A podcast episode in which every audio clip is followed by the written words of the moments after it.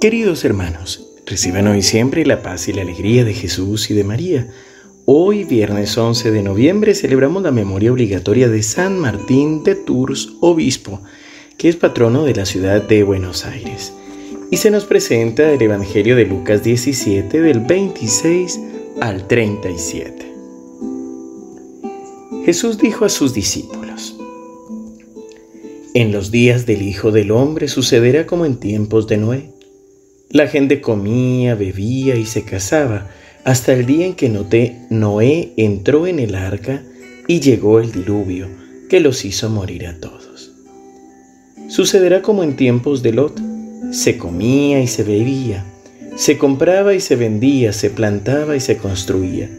Pero el día en que Lot salió de Sodoma, cayó del cielo una lluvia de fuego y de azufre que los hizo morir a todos. Lo mismo sucederá el día en que se manifieste el Hijo del Hombre. En ese día el que esté en la azotea y tenga sus cosas en la casa, no baje a buscarlas. Igualmente el que esté en el campo, no vuelva atrás. Acuérdense de la mujer de Lot. El que trate de salvar su vida la perderá, y el que la pierda la conservará. Les aseguro que esa noche de dos que estén en el mismo lecho, uno será llevado y el otro dejado. De dos mujeres que estén moliendo juntas, una será llevada y la otra dejada. Entonces le preguntaron, ¿Dónde sucederá esto, Señor? Jesús les respondió, Donde esté el cadáver, se juntarán los buitres. Palabra del Señor. Gloria a ti, Señor Jesús. Estamos entrando a las últimas semanas del tiempo litúrgico y por eso también ya los evangelios y las enseñanzas, las lecturas que traemos en las Eucaristías empiezan a hablarnos del fin de los tiempos, empiezan a hablarnos de la necesidad de estar preparados, siempre preparados para la venida del Señor. Y en este sentido es que tenemos que recordar que tenemos, según nos enseña la doctrina católica, dos momentos esenciales. El primero que es el momento de nuestra muerte, que es el juicio personal, en el que seremos juzgados por cómo hemos vivido.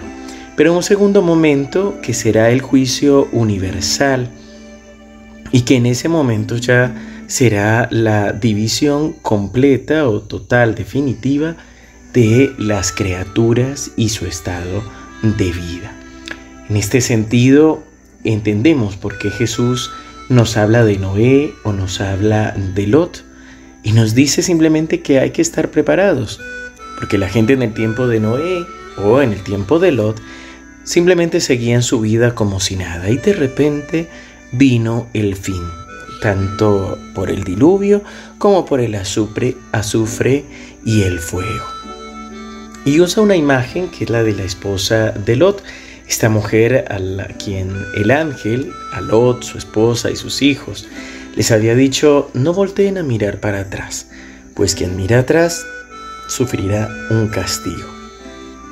Nos cuenta el libro del Génesis que esta mujer voltea a mirar hacia atrás y apenas mira para atrás se convierte en una estatua de sal.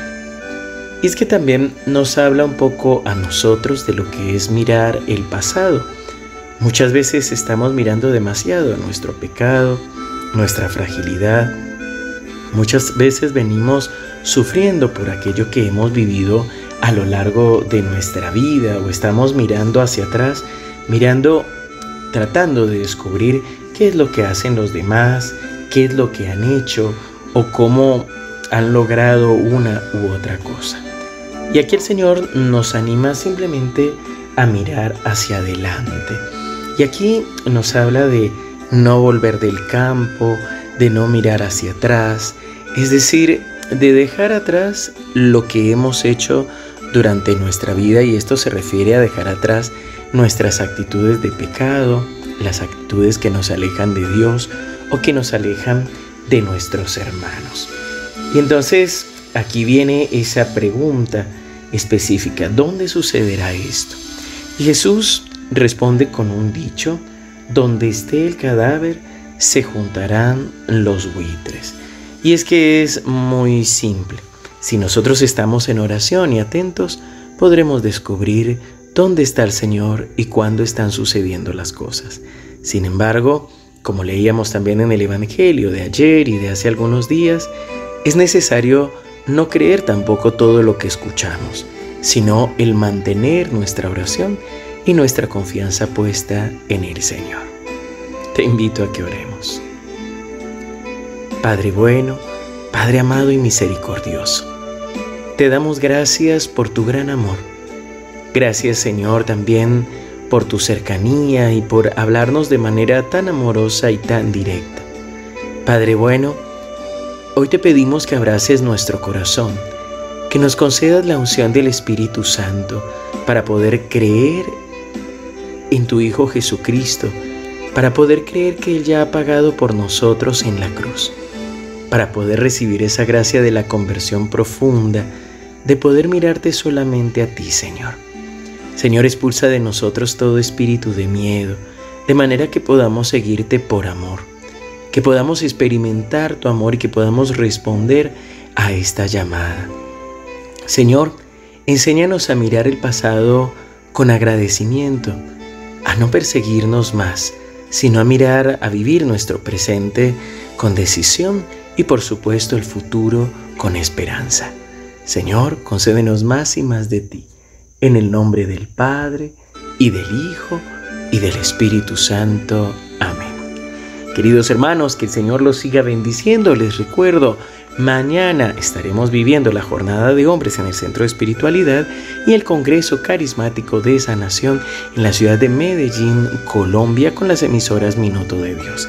Así que nos encomendamos a tus oraciones y también oramos por vos, por toda la comunidad evangelizadora Mensajeros de la Paz.